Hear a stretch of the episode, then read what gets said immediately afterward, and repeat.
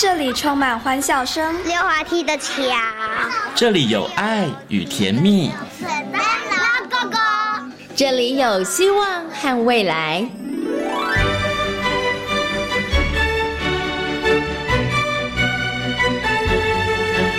遇见幸福幼儿园，遇见幸福幼，遇见幸福幼，遇见幸福幼儿园。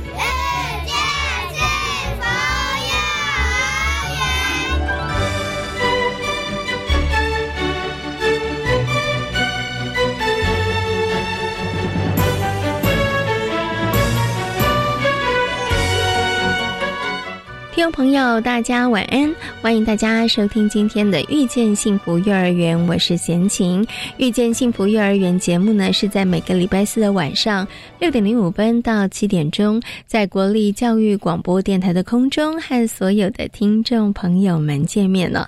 那透过我们的节目，希望可以让大家对于全台湾各个县市的非立幼儿园以及准公共幼儿园有更多的认识和了解。那么，在今天的幸福幼儿园的单元。当中要为大家来介介绍的是位在高雄中仑国小内的中仑非营利幼儿园。那么在今天的单元当中，也为大家邀请到了中仑非营利幼儿园的刘亮英园长来跟大家分享园所的课程特色哦。那么在大手牵小手的单元当中，为大家邀请到的是台东大学幼儿教育学系的郭李宗文教授，来跟大家好好讨论一下重组家庭。亲职方面的相关关问题哦，那现在呢，因为社会形态的改变，所以呢，有越来越多的重组家庭哦，新爸爸、新妈妈或者是新手足，在生活习惯上需要磨合之外，在教养沟通的观念上也需要来做调整哦。那哪一些呢是重组家庭比较容易遇到的亲子教养方面相关的问题呢？马上就进入今天的大手牵小手的单元，邀。请台东大学幼儿教育学系的郭李宗文教授来跟所有的听众朋友进行分享。大手牵小手。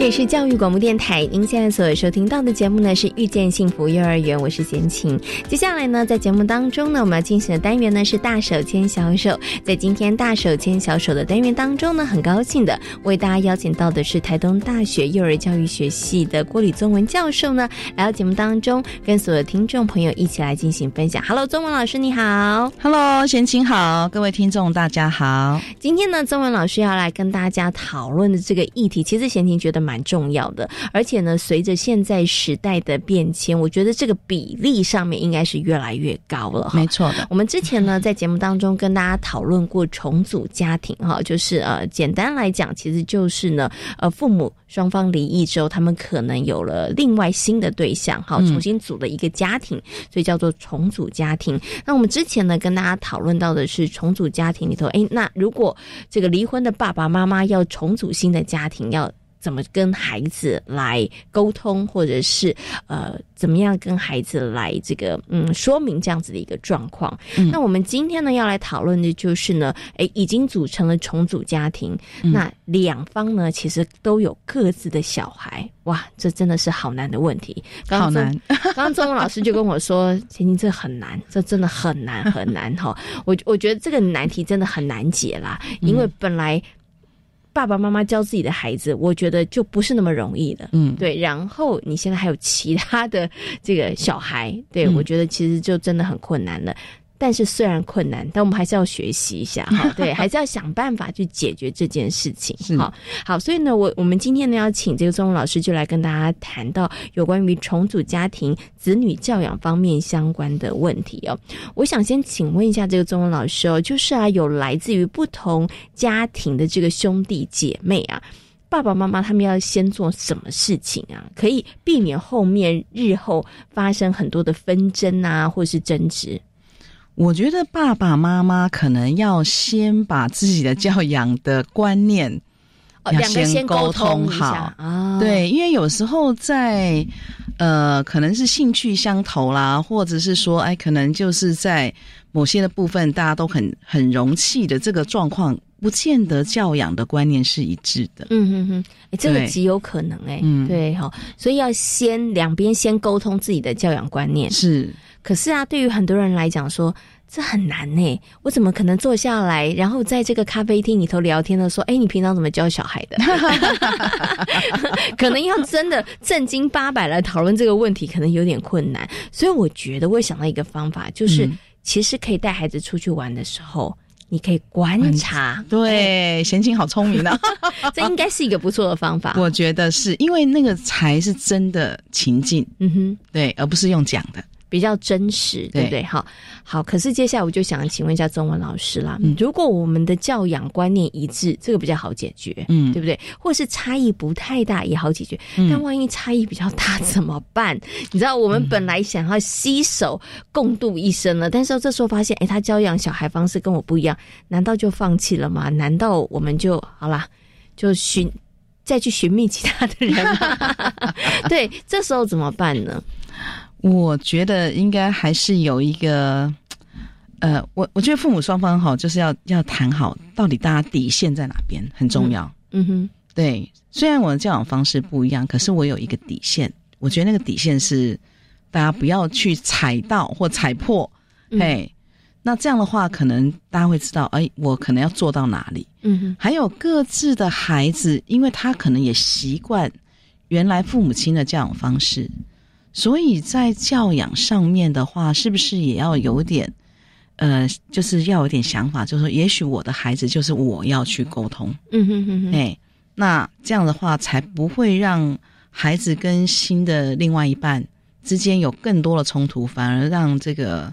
呃，婚姻的生活受到更多的干扰。嗯，对，我觉得刚刚啊，周文老师有提到一个可以解决的方法。其实教养观念，你真的要两个人一模一样，其实是很困难的。嗯，好，因为事件这么的多，你要每一个我们的方向啊，处理方式都一致，这非常的困难。所以，其实可以掌握的原则就是大家那个尊重彼此互相的那个底线，我觉得很重要。然后再来，可能就是在教养上面保留一些些的弹性。弹性，然后老师刚刚有提到一个重点哦，就是我不能这样说自己的孩子自己顾。不能这样讲，应该是说自己的孩子，但是因为他跟你相处比较久，所以你自己去沟通可能会比较容易一点。没错。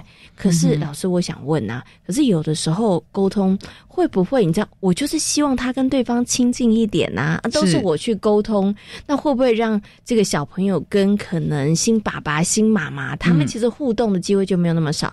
所以可能有一些人他就想说。我就是要创造机会，让你们可以沟通互动啊。那这个时候怎么办呢？呃，在教养上面的话，其实我觉得，当然就是，哎，他也有正向的这个氛围的时候，那个时候才是一个建立情感很好的时机。嗯哼哼，对呀。可是，所以如果我们一开始是在一个好的氛围底下，那没有问题是没有问题的。可是，当你需要沟通，当然就是一定有。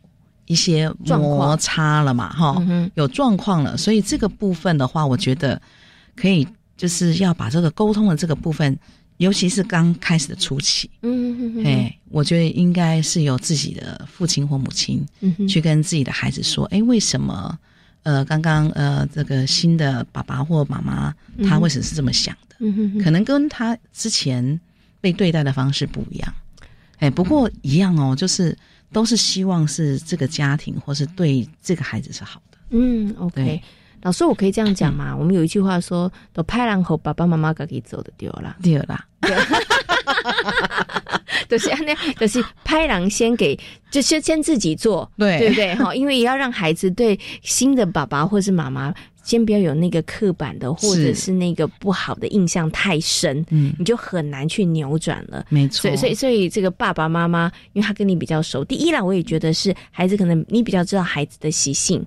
对，或者是孩子的他可能一些习惯的方式，对，还有孩子也比较愿意跟你讲，对，哦，所以是真的有状况的时候，就是原来的原生家庭的爸妈可以先去呃负责做这个沟通，是对。然后我们刚刚有提到，在这个管教的部分上面，哎。这个重组家庭的爸爸妈妈先沟通。那真的意见不一样的时候，就把各自的那个底线 先摊出来，然后大家先谈一谈。哈，是对，因为其实对于重组家庭的父母来讲，我觉得教养小孩这件事情真的很难，因为他很很容易就会动辄得咎。是啊，对，有时候管太多，他就觉得，哎，你干嘛管那么多？或者小朋友就是，而且尤其是两方其实都有。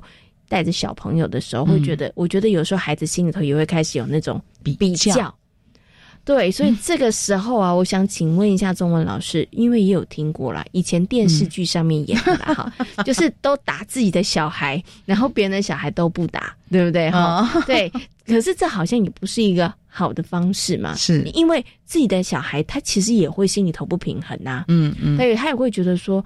为什么对我比较严格？你为什么对其他人比较好？对，所以他到底应该怎么样去拿捏那个分寸是比较好的？我觉得第一个当然打是不好的啦，对对，这真的不行。对 对，那个就连续剧演的，我们就看看就好了。可是，在这个管教的一致性，就要求的一致性上，我觉得倒是蛮重要的。嗯哼，不要让小孩觉得说，哎，我你为什么对我要求比较多？一样就对。嗯哼，那那可能比如说啊，就像是呃。考一个分数好了哈，那那也许呃，你的孩子考了九十分，你就会说，哎，你怎么这次好像没有考的这么好？嗯，可是另外一个孩子可能考了八十分，你就会觉得说，哦，还不错哎，好，九十分的就会觉得，对，妈妈你有事，是，明明我就比较多分。啊，可是你要去看，就是说，哎，因为我是看你之前的表现，嗯哼，对，每个人都跟自己比。所以不是跟对方比，如果是。妈妈可以把这个讲清楚，就说啊，因为你之前都考九十几分嘛，嗯，所以我就在想说，哎，你这次考九十分，是不是这次比较难呢？哈，还是说这次我们准备的方向可能正好不是考试的方向，嗯，好，所以我才会觉得，哎，今天这次好像有稍微弱了一点，嗯，可是另外一个哥哥或姐姐或弟弟妹妹，他可能以前都是考七十分。所以他现在能考八十分，我们就觉得，哎，他真的有进步，哎，嗯，哎，所以是跟自己比，是，哎，而不是跟别人比，嗯，对，就是我们如果把那个观念讲清楚，嗯，我觉得小孩比较能够接受。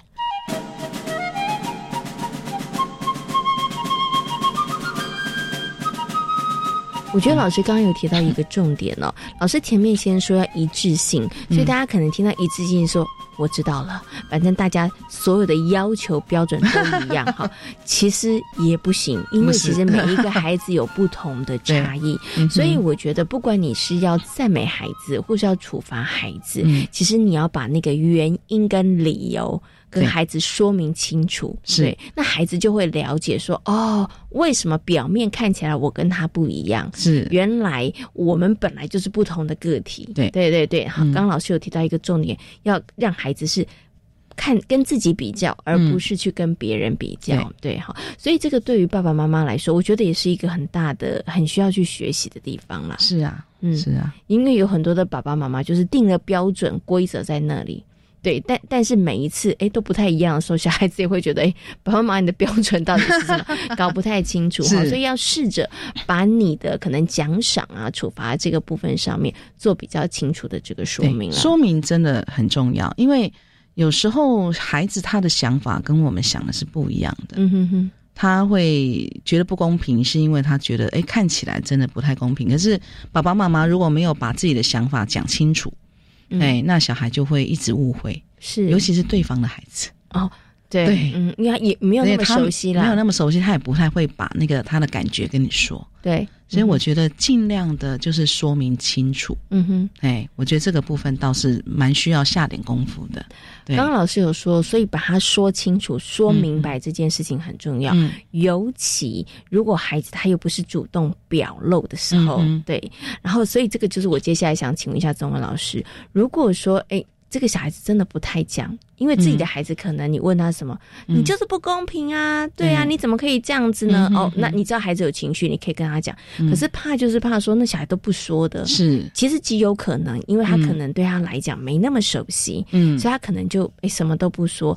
这个时候怎么办？除了我们可以多做一些说明之外，可是那个孩子可能表现上面就稍微没有那么热络，或者他比较没有办法主动说他的一些想法的时候。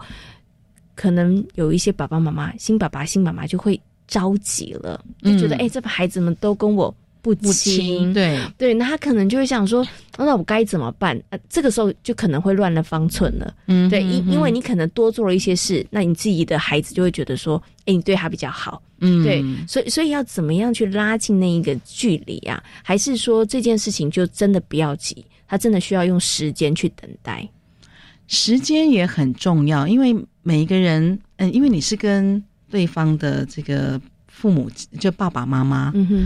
你跟他相处的时间是比较长的，跟孩子相处时间绝对没有那么长，对啊，所以你要知道，要建立关系其实是需要慢慢来的，所以时间一定要要考量进去。可是，在这个时间的这个这个考量，它并不是时间长就一定会到达一个亲密的这个状况，所以 说明我们刚刚说说明也很重要。然后再来的话，就是常常要。把你的担心要说出来，就把你的情、你的感受要讲出来，不要只有讲事情。嗯，对呀，你所以那个感受就是那个情，那个你感受到的一些情绪。嗯，哎，你也你也可以跟他说，我觉得你好像不是很开心。哦，可不可以说说看到底有什么事情？嗯哼，对。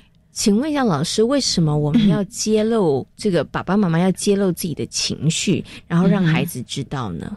我觉得，呃，其实，在沟通上。很重要的一个部分就是你愿意把自己的情感面，我们通常或者是我揭露的脆弱面，脆弱面，实际上是让大家觉得说，哎，你是真的很想让他知道，嗯，我现在很想跟你沟通哦，对，因为有时候我们揭露自己比较脆弱的那一面的时候，其实对方会有点觉，呃，应该对方会觉得说，哎，你好像。比较开对，然后你愿意跟我讲，因为我们通常不会把自己的缺点、把自己的担心或把自己不足的地方跟对方说，是。对哦，所以要用点技巧，所以你就可以跟孩子这样讲，孩子会觉得说哦，原来你会担心哦，原来我我本来以为我这么做对你没什么影响，是，可是其实你是有影响的，你是有感觉的，对，哦，那。这个部分上要怎么做呢？时间需要，但是真的要用一些方法。嗯。孩子没有那么快敞开心门，怎么办？那就由大人先来做这件事情，没错，好，蛮重要的。好，我们刚刚谈到的呢，是重组家庭里头爸爸妈妈教养孩子的一些问题哦。我们接下来谈另外一个棘手的问题，手足之间的问题。哎呀，这也是一个另外的麻烦事，对不对？哈，所以手足之间问题有时候很难解，有的时候他们会有敌意，嗯。彼此会有一些敌意，这时候怎么办呢？请问一下老师。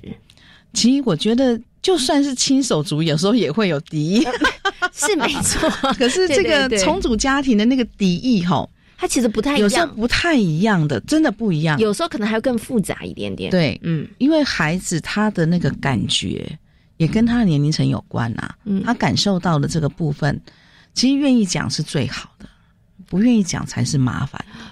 对。所以，请问一下老师，如果小孩子是这样讲的，嗯，我很讨厌那一个人呢，他真的很讨厌呢，我不想要当我妹妹啦，哦，我很讨厌那个人当我哥哥。老师这样讲比较好吗？呃，对啊，那你就可以再问说啊，很好，那你可以不可以告诉我为什么你讨厌啊？如果他可以表露他的情绪，就意思就是我们这样子就比较容易讨论，嘿，可以讨论，然后我们比较容易找得到洞。然后把它拆解，是对不对？哦，不然的话，永远都他如果不讲，真的我们也很难。哦，比如说我们问他说：“你觉得他怎么样？”还好。嗯，那你喜欢他吗？还好，可以。哦，这个就可能比较麻烦一点点了。那这时候怎么办呢？老师，就是真的不讲，那怎么办？真的不讲哦，你就换，也是就换大人讲啦。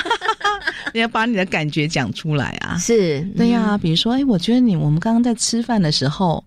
哦，那你你跟他的互动很冷淡，嗯，哦，比如说，哎，人家问你什么事情，你好像就不太想回，对，那是什么原因呢？我觉得这样子的话，我们要在一起生活，可能会有点担心，嗯，哎，就是就是要把自己先讲，哦，可以先把你的观察跟感觉，对，可是。也许在讲这个的时候要有一点技巧性哦，是。因为如果你讲的像是指责的口吻，嗯，他就再也不想跟你讲了。当然，对，所以要有一点技巧的 问，所以可能比较好的，像老师前面说的，你可以先讲自己的感觉，就是哦，你看到这个，然后这件事情让你有什么感觉？客观的描述，嗯哼，你观察到的部分，客观描述事件，对，然后。讲自己的感受，好，对。对，这个技巧大家记起来，然后千万也不要去指责小孩，然后也不要就是要求小孩说，哎，你就应该怎么样怎么样怎么样，那小孩子也会不想听了，没那么快了。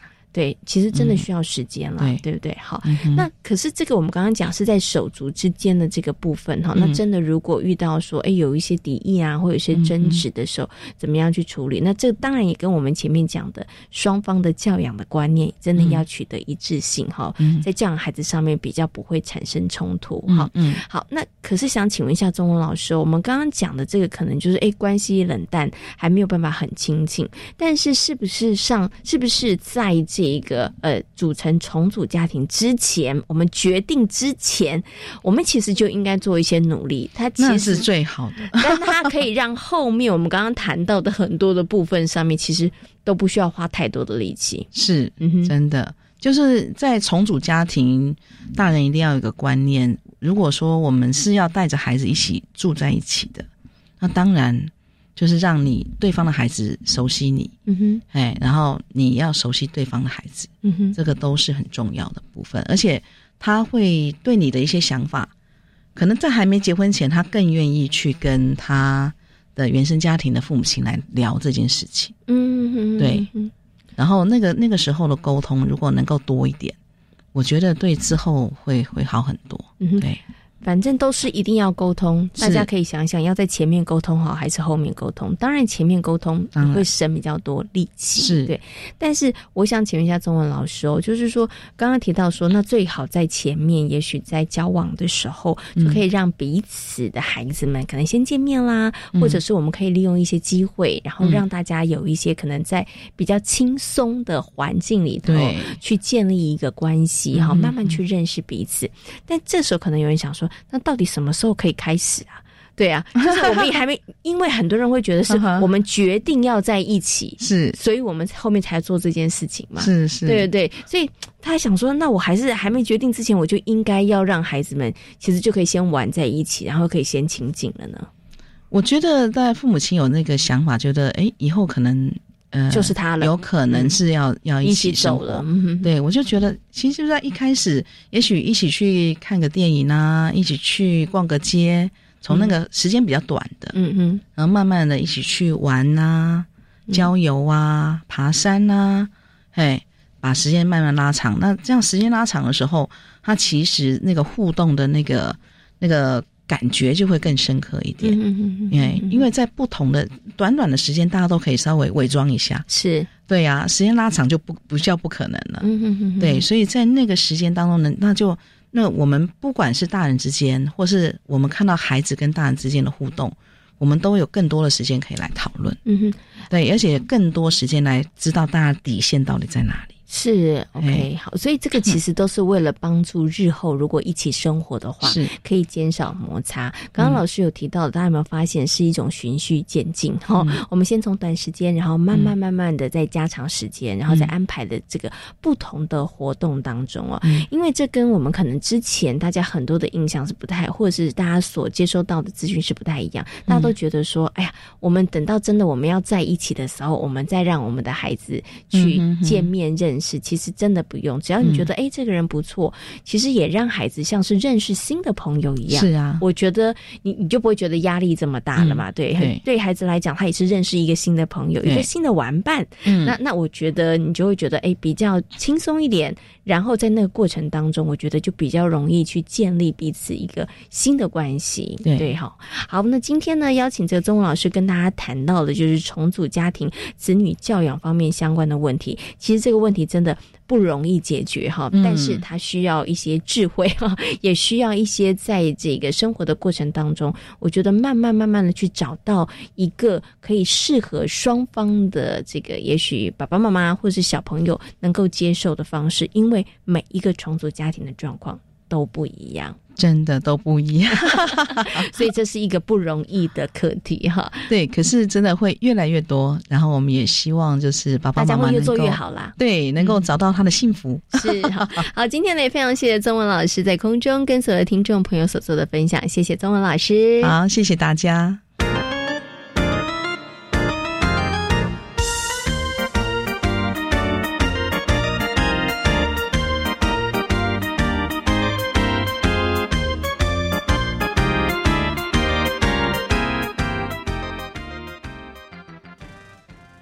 我是指挥中心罗义军。若曾接触确诊者或自觉有风险且出现发烧或呼吸道症状，就建议快筛。快筛阳性者可透过视讯诊疗或前往社区筛检站与医疗院所，由医师视讯或现场评估确认。如符合六十五岁以上或慢性病等条件，由医师评估后开立药物，请遵照医嘱服药。疫苗打三剂，一起做防疫。有政府，请安心。以上广告由行政院与机关署提供。这是东吴国际职工山地部落服务的声音。这是北医风信医疗团离岛卫教服务的声音。这是台大精神机构服务社陪伴病友的声音。无论何时何地，我们都将温暖快递到台湾每个角落。温馨快递节目，每周日晚上七点到八点，一起温暖你的心。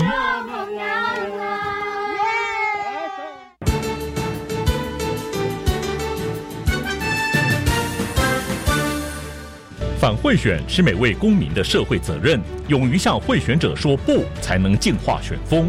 坚持民主幸福的价值，守护你我的未来。防疫新生活，干净好选风。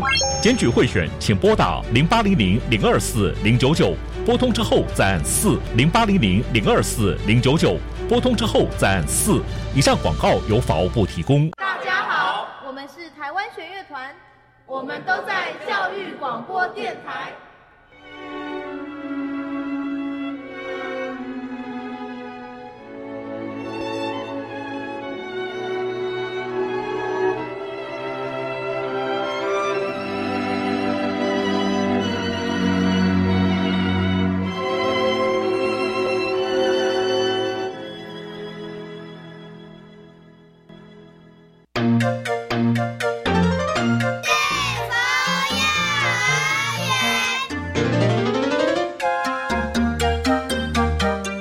是教育广播电台，您现在所收听到的节目呢是《遇见幸福幼儿园》，我是贤琴。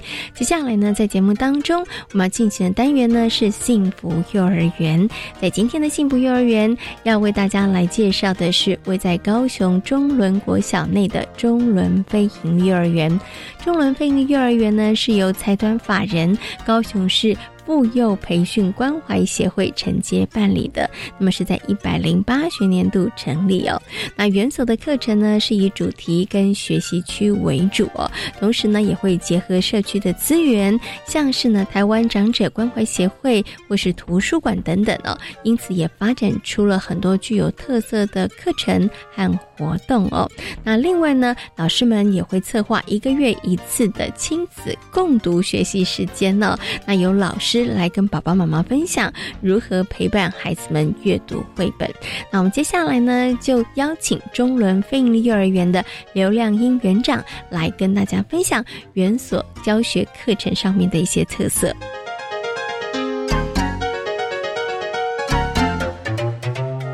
Hello，刘园长您好，你好。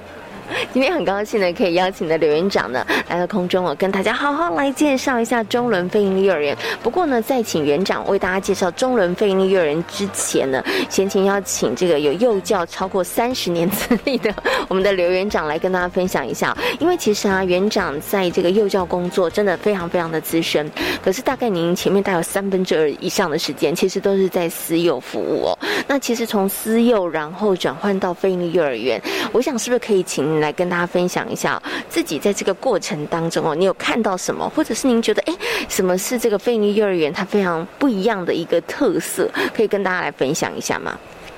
谢谢谢谢主持人。其实我来到非盈利幼儿园做了这样子一段时间，我发现到私立跟非盈利最大的差别是资源，政府给的资源，尤其在非盈利这一块，我们都会积极去争取。那在私幼这方面，可能老师我觉得应该是工作形态的关系，所以就没有那么多的资源可以可以去运用。那在非盈利这方面，不管是在小朋友小朋友的一个呃教学上，或者是一个资源运用。包含老师，老师在课程上，像有专业辅导教授到学校来辅导老师、指导老师，我觉得在这一方面，老师跟小朋友其实是跟在私幼是差非常多的。嗯哼，OK，所以其实我觉得在飞鹰幼儿园里头，它其实真的就落实一个孩子大家一起养的概念啊，对不对？哈，就是政府其实有很多资源，然后这些资源当然除了让孩子们有多元的学习，有更好的学习环境之外，对老师来说也是好，给老师一些专业部分上面的协助之外，当然在薪资的部分上面也让老师有一个更安心、更好的一个工作的环境哈。好，所以呢，这个是三十年以上资历的我们的刘园长。他真的很深刻的一个感受哦，跟大家的分享哈。好，我想接下来就请我们的刘园长来跟大家好好介绍一下中伦飞鹰幼儿园。我们刚刚的前情有稍微提到了，它就位在高雄的中伦国小内。其实啊，我要跟园长说，我一进来的时候我吓一跳，为什么呢？因为我发现哎。我有看到中伦飞鹰幼儿园，但我有看到中伦国小附设幼儿园，所以我刚刚有偷偷问园长说：“园长，这样你们会不会是一种竞争的关系？”园长说：“没有哦，反而是一种大家共好的哈。”在这个部分上面，园长可以帮大家来做一下说明吗？好，谢谢。那其实刚开始进来我也很担心，因为听到太多人的分享，都说：“哎，好像国小附幼跟飞鹰。”大家是非常敌对的，可是我进来，我发现到中农国小的校长。还有他们妇幼幼儿园的主任，对我们真的是很礼遇，非常的照顾我们。我们彼此有活动，我们都会互相分享，甚至于他们比较好的课程，他们也会推荐给我们，也希望我们老师可以一起去上。所以，其实在这方面来讲，在国小妇幼跟我们之间，其实是没有什么没有什么所谓的敌对的状态。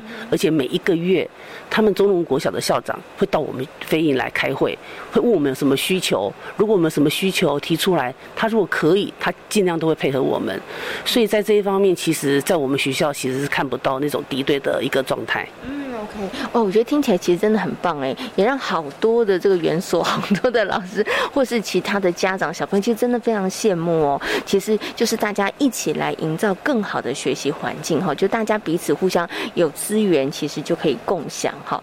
好，所以刚刚呢，园长跟大家分享，就是中伦飞鹰幼儿园所在的这个位置，我我觉得就得天独厚了，因为呢有很棒的这个场地主管机关中伦国小，然后我们有很好的邻居啊，中伦这个妇幼哈，那其实大。家可以一起来为孩子打造一个非常好的一个学习的环境。那除此之外，其实我也知道中伦飞鹰幼儿园所在的位置哈。那其实我们也拥有非常非常多的这个社区资源哈。那这个社区资源的部分上面有哪一些呢？嗯，像这附近的一个，我们其实一开始是由里长，里长跟我们的互动。我们都会定期请里长到学校来跟我们分享。那在这当中，里长有跟我们分享，其实我们的社区有一个台湾关怀协会，他们是专门照顾长者，因为可能这里的社区的关系，所以长者居多。那既有里长的引荐，我们就会定期去到社区跟长者互动。从一开始，其实我们这推行已经两年多了。那从一开始，可能单纯只是单向的一个表演，就是我们表演哦，唱歌、跳舞、做律动，或者一个简单的游戏，一直到后来，我们是两方面，长者跟我们的互动，我们会借由呃一些工作的完成，比如说，呃小朋友画鱼。长者剪下来做一个剪贴，大家一起合作完成一个钓鱼的游戏。其实，在这个过程当中，我们都是互相学习的。小朋友学习怎么去跟长辈互动，甚至于他我们演变到最后，跟阿公阿妈一起玩扑克牌、下象棋。小朋友最大的惊讶是，嗯。阿妈也玩象象棋，他们觉得很不可思议。也就有这样的一个互动，其实小孩子回到家里，反而对自己的长辈、自己的阿公阿妈会有不一样的一个看法，不一样的态度。连家里的阿公阿妈都感觉到，他们的孙子哎，怎么会主动找我玩这个，主动带我玩这个，主动教我什么？所以其实我觉得这是一个很好的老幼共学。好，所以其实我们这个社区的周边资源，其实也靠里长牵起这条线啦，对不对？好，所以呢，刚刚哦，园长跟大家分享，在这个中仑非营利幼儿园的周边有一个台湾关怀协会，那我们也因为只有这个协会，所以呢，就慢慢的发展这个课程，然后就发展出了这个老幼共学哈。其实刚刚听园长在分享里头，会发现，哎，这个老幼共学其实不止孩子们呢，他那个或者是。孩子们陪伴的这些长辈朋友，孩子们自己家里头的长辈也可以感受得到哈。好，不过在老幼共学这个部分上面，我知道也是中文费力幼儿园，其实也是从成立到现在很努力哈。刚好也有这样的资源，所以很努力的去发展的一个方向。所以我想，在老幼共学的部分上面，除了刚刚园长说的，我们跟这个台湾关怀协会的长辈哈，我们从原来的陪伴到后来，我们可以设计活活动哈，然后有一些这个互动的过程之外，其。实我们还有没有发展出一些其他可能跟老幼共学相关的一些课程啊，或者是一些活动呢？嗯，其实我们这个社区资源也不是只有一个老幼共学。那其实配合我们的主题，我们后来哎，我们知道在我们的就在我们社区有一个中仑社区图书馆。那这个图书馆。大家一定都不晓得，这是高雄前三大绘本藏量最多的图书馆，所以你看，我们在这个这么好的一个资源，我们这么好的一个社区资源，我们当然要运用。所以我们每一个学期，我们会请图书馆，我们都会借一百本到两百本的图书。每一个学期都会这样子借书来学校让小朋友看，甚至于我们每个月小朋友也都会要求我们老师我要去图书馆，我要去图书馆。我们还帮小朋友办了借书证，那他们就是会我们每个月带小朋友到图书馆去配合去看书，甚至于他们如果有志工阿姨在那边讲故事的时候，我们也都一起参与。所以其实，在这一方面，家长也是家长也既有这样的活动，他就知道哦，原来我们这个社区图书馆的绘本藏量这么多，所以演变。我们办图书证，他们家长也会带着小朋友去图书馆借书。好，所以刚刚园长跟大家分享，所以我们周边的这个社区资源其实真的非常的多哈。所以在呃这个学校的课程跟活动的设计上面，也真的把这些资源融入其中，哈，让这个上学的孩子们或者是家庭哦，其实大家都可以知道，然后可以来共享。所以您刚刚提到的是这个，哎，绘本藏量非常非常多哈，所以我们在阅读的这个部分上面。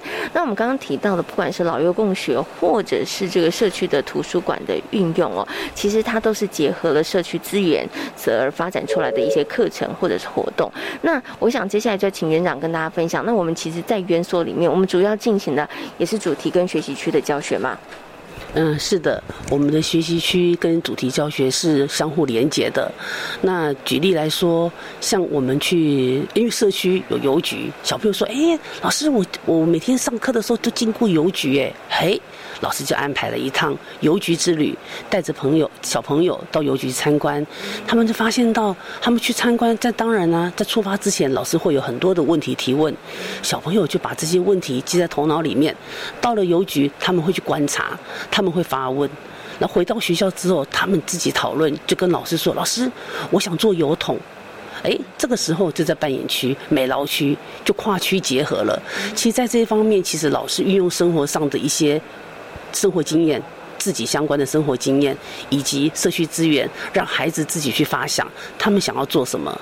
又又又举例来讲，有一个班小朋友他们去图书馆，他们去图书馆发现了一本很好看的图书，哎，他们就跟老师说：“老师，这个作者，因为在图书看书之前，老师都会跟小朋友介绍封面、作者哦、翻译的整个，所以小朋友就很好奇，哎，这个作者怎么那么多？他怎么书那么多？老师这个时候呢，就。动用家长的资源，就告诉家长：哎，有没有家里有这些书的？没想到一问，好多家里的小朋友，他们家的书都有这这本这一套书。一套有九本，他们全部带来学校，大家一起做分享。这在语文区，所以其实我们的主题结合跟学习区是相互的，而且家长是非配合度是非常的高。那除了这个之外，像比如说我们的社区认识小，我们希望我们带着孩子认识社区，可是我们也希望家长也可以参与其中。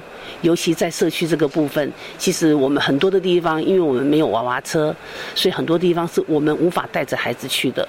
可是老师自己先走一遍，老师先去了一遍，老师利用相片来说故事，小朋友利用假日的时候就跟妈妈讲这个故事，引起妈妈的好奇心。妈妈，我带你去看。哎，这个时候呢，家长就会带着孩子去老师去过的地方，同样的地方拍照打卡。这个感觉回到学校来，小朋友再把相片拿来跟同学做分享。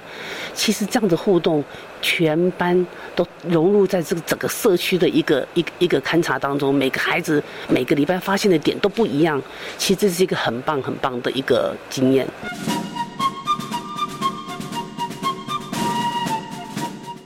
这时候可能有一些听众朋友，大家就会好奇了，因为刚刚园长一直提到说，哎，我们周边真的好多好多的资源，我们也有一一的帮大家细数跟盘点出来哈。可是想请问一下这个园长，所以老师们都是在地人吗？或者是说，哎，老师们怎么会想到，或是怎么样去发掘这些资源，然后真的把我们的这个课程，然后跟这些资源连接在一起，然后发展出一些比较在地化的一些活动，然后让孩子们可以更了解自己。自己的家乡，然后更了解自己所居住的社区，怎么去发掘这些资源的呢？嗯，其实，在一个主题形成的时候，我们就会老师们就会互相讨论。那当然，我们老师有一部分是在地的，有一部分有一部分不是。可是，不是在地的更好。因为不是在地的，他在来上班、下班的过程当中，他就会好奇：哎，这是什么地方？哎，这个这里有什么？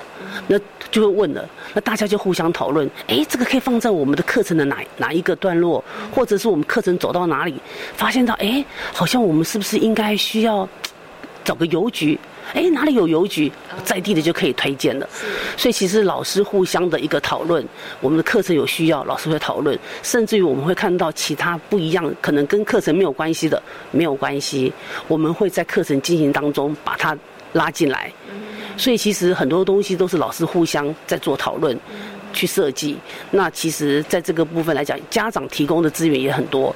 因为家长看到老师们在找地方或者找环境的时候，家长也会提供啊，说：“哎，那个老师，我们家附近那个公园怎么样？怎么样？怎么样？哎，这个也不错哦。”哎，提出来了，我们觉得我们就去实实地的场刊，真的不错，我们就会安排进去。所以其实所有的资源，除了老师之外，我们家长提供的也非常的多。嗯，OK，好，所以所有的课程其实都老师一起共备的。好老师们他们一起互相来讨论。那除了老师之外呢，其实家长的资源、家长的这个能力的益助也非常重要。家长其实他们也很了解很多地方，他们也知道这个在地啊，我们在这边生活久了，哎，有哪一些部分其实可以可以提供这个老师们在做这个运用。哈，好，那刚刚呢，园长有提到了哦，原来这个对于社区资源的了解，其实他真的也是也急不得啦，就一步一步。然后随着课程，然后慢慢的去发掘，然后资料的这个收集也非常重要。不过从刚刚的园长跟大家分享哦，就是中伦菲利幼儿园的这个主题课程的在地化，然后结合社区的资源的这个过程当中，我们会发现哦，它除了结合社区资源之外，还有一个很重要的就是您刚有提到家长，好，比如说您刚刚提到的凤山公园，其实也要带着家长一起跟孩子们去野餐，对不对？然后刚刚呢提到了这个台湾关怀协会也。希望孩子们跟这个协会的长者互动之外，也可以回家跟自己的父母、阿公、阿妈啊一起来做互动哈。所以其实家长的这个部分上面，或是家庭的这个部分上面，其实也是非常重要的。所以我想接下来请园长跟大家分享一下，就是说以中人贝尼幼儿园来说，我们怎么样？呃，除了我们刚刚提到的课程，让这个等于用园所成为一个媒介，然后把家长，然后跟社区好，然后。透过这个园所把它连成一条线之外，其实呃，我们这个幼儿园有什么样子特别的这个可能在经营，或者是说用了哪一些方法撇步，其实让家长他对于可能园所里面的课程啊、跟活动啊，他的参与意愿啊，或者是配合度啊，会更高一点呢？嗯，我们学校是有家长会，也有职工。那其实家长话在在我们学校来讲，其实是他非常的呃，跟跟我们学校之间的连接是非常紧密的，像家长会，因为我们的课程其实每一个礼拜的课程，老师都会跟家长做分享。那家长分享，家长就知道，哎，我们缺了哪一块，或是我们想要怎么样，我们希望什么。我们希望给孩子什么，家长会很清楚的知道，那家长就会提供他的意见、他的想法，甚至他的建议。那像呃之前有一次就是家长会，他获得一个很好的资讯，就是手口语的绘本老师。嗯，是。哎，我们就很好奇手口语啊，对，因为很多听障、语障的孩子，他可能不，你们都会觉得，哎，听故事很简单、很容易。可是对于那些听障的孩子来讲，听故事就不是像我们所想那么容易、那么简单。哎，家长会提出了这样的一个建议，诶，我们觉得不错，所以家长会的会长他们就去安排，他们去联系，请到了这位老师来到学校跟我们的小朋友做一个分享，让孩子知道说，哦，原来原来这世界上还有听不到的小朋友，还有眼睛看不到或者是无法说话的，那。这些绘本老师就他们不同的方式，让孩子知道说，原来语障的孩子听故事是怎么样的方式，他们也可以享受听故事的一个权利。所以我觉得这个是家长会给予我们的资源。那像例如像我们的活动，比如说我们办一些活动，那家长会就会提供小礼物、小奖品。让孩子觉得，哎，我们的活动很有趣，而且爸爸妈妈一起参与，他们也看到家长会的用心，所以在这一方面，其实家长会跟我们学校的互动是非常的紧密。那在职工这一方面，也是我们学校有活动，比如说像哦，每一年我们都会过年团圆吃火锅，这时候呢，我们的职工妈妈就艺高，就是呃自告呃自告奋勇，对，就来帮忙煮、帮忙整理、帮忙洗，跟孩子一起过。过年的气氛，所以像这些都是很无形的，家长给予我们的支持，其实真的很谢谢这些家长对我们的信任与与肯定。OK，所以刚刚呢，其实园长提到一个两大非常重要的，一个是职工，对不对？另外一个是家长会。所以想请问一下，这个家长会是专属于中伦飞鹰幼儿园的这个家长会呢，还是它其实是中伦国小的这个家长会？呃，这个家长会是我们中伦非营利幼儿园的家长会。是，是由班上呃家长们去选出来的，那每一班推选，然后再来就是选选出会长，哦等等职职务，然后在一起推动，再配合我们学校呃做一些云雾上的一个推动。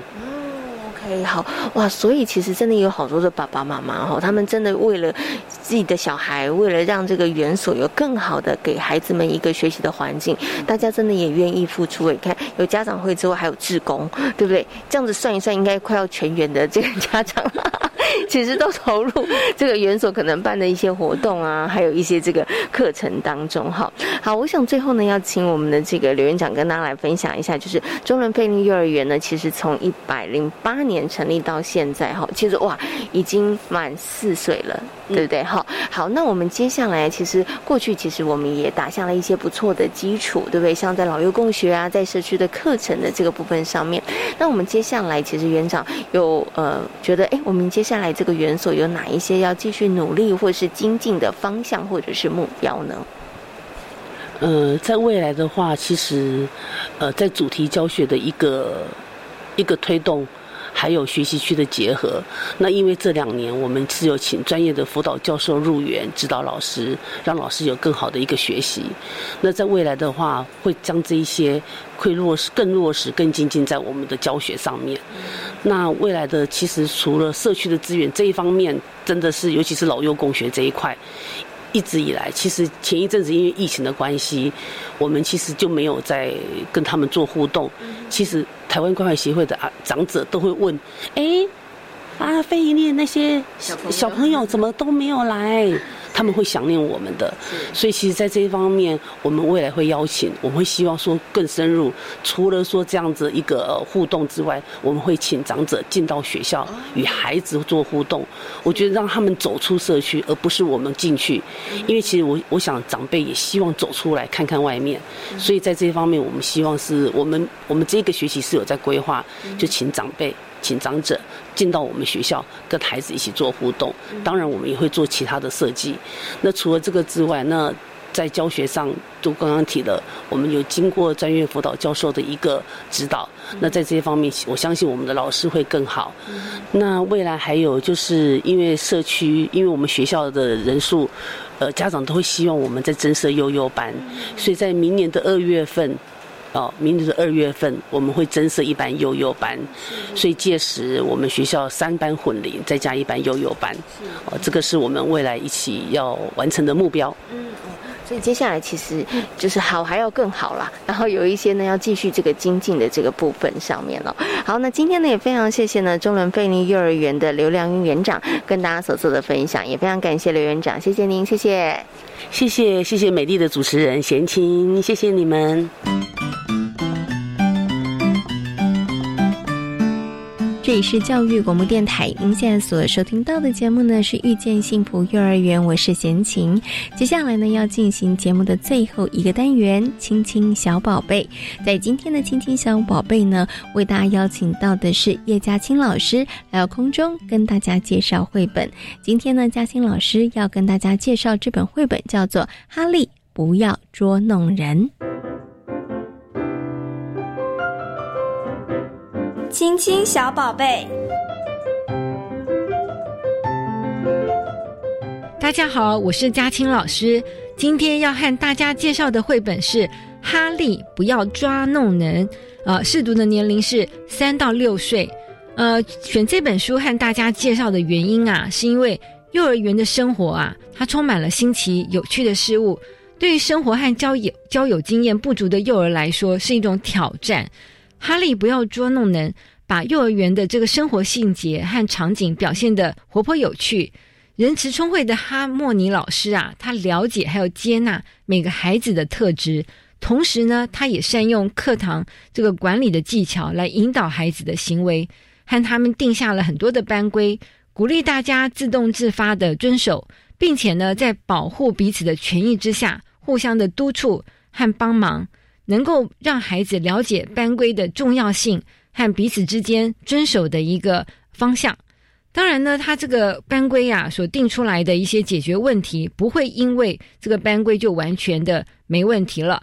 但是呢，呃，借由这个故事里面，班上这个顽皮挑战的哈呃这个哈利呀，他一早就兴奋的到处去捉弄别人，受到了处分。